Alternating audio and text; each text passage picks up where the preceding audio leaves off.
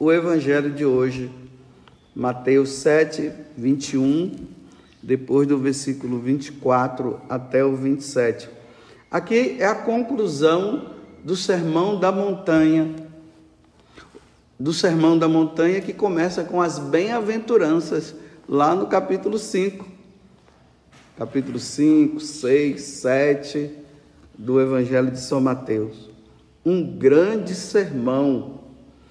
Se você pegar todos aqueles três capítulos e for ler, daí o que? Uma meia hora, não sei, uns 40 minutos ou até mais, uma hora de leitura. Imagine Jesus falando isso. Ainda mais nos tempos de hoje que todo mundo vive numa correria e já não aguento mais ouvir sermão.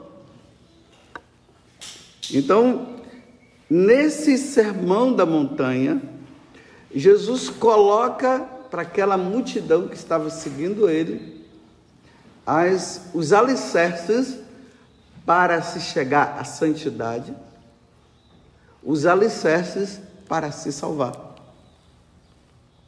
Por isso que ele termina, ele, é, a leitura de hoje começa dizendo assim: Nem todo aquele que me diz Senhor, Senhor, entrará no reino dos céus, está vendo?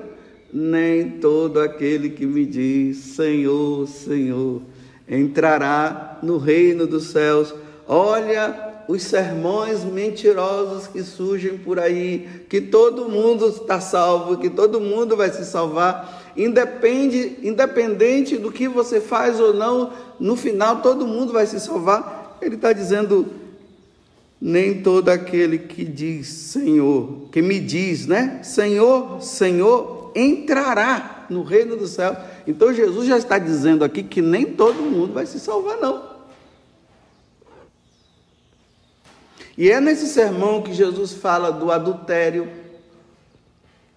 é nesse sermão da montanha que Jesus fala da porta estreita, que a porta larga é, ela é, é aquela que as pessoas entram e se perdem e não se salvam. E ele diz que é essa porta que as pessoas entram mais. Mas para entrar no céu tem que ser pela porta estreita. É nesse sermão da montanha que ele recomenda que nós é, demos o bom testemunho, porque nós precisamos ser luz. Nós que somos seguidores dele, é nesse sermão que ele fala que não se pode ter amor ao dinheiro. Ou você serve a um, ou você serve ao outro.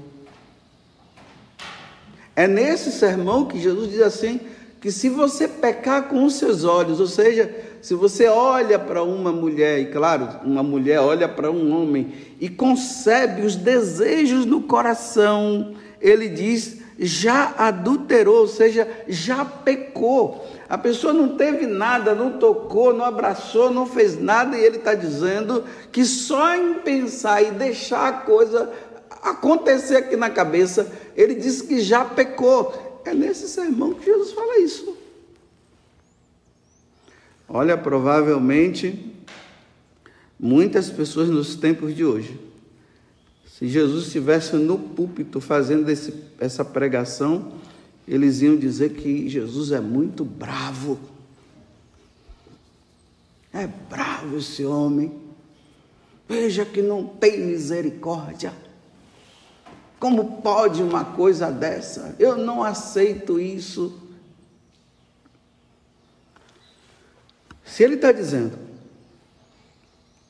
que nem todo aquele que, diz, que me diz Senhor, Senhor entrará no reino dos céus, mas os que põem em prática a vontade de meu Pai que está nos céus, é quem põe em prática, é quem ouve e põe em prática.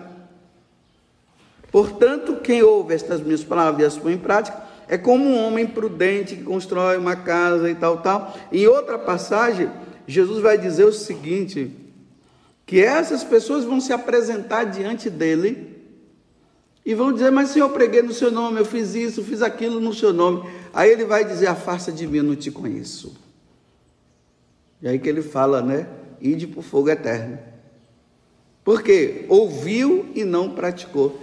Vocês sabiam que hoje na igreja, porque aqui ele está falando para aqueles que tem uma caminhada de igreja, porque para rezar tem, tem caminhada. Vocês sabiam que hoje na igreja existe isso? Existem pessoas que gostam de missa aonde o padre não faz sermão. Eles vão para a missa e aí não tem sermão. Aí o padre celebra a missa toda, ele não faz nenhum comentário.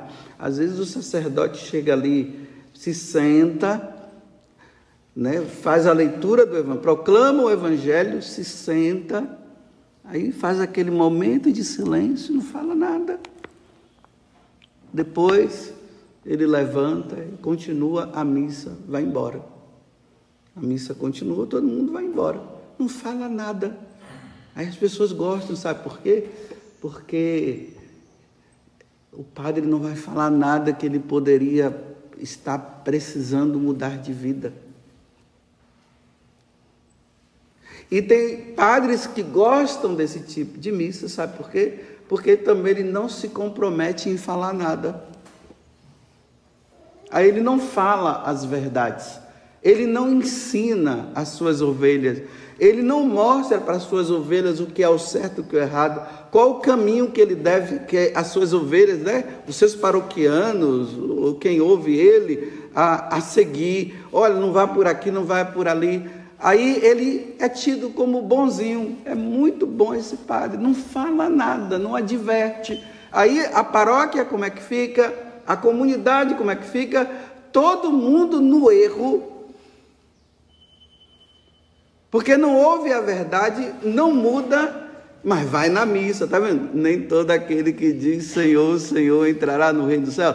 Vai na missa, faz suas orações, tem suas devoções próprias, faz tudo, mas ele leva, como eu sempre digo aqui, uma vida dupla. Faz todas as orações, mas não muda de vida.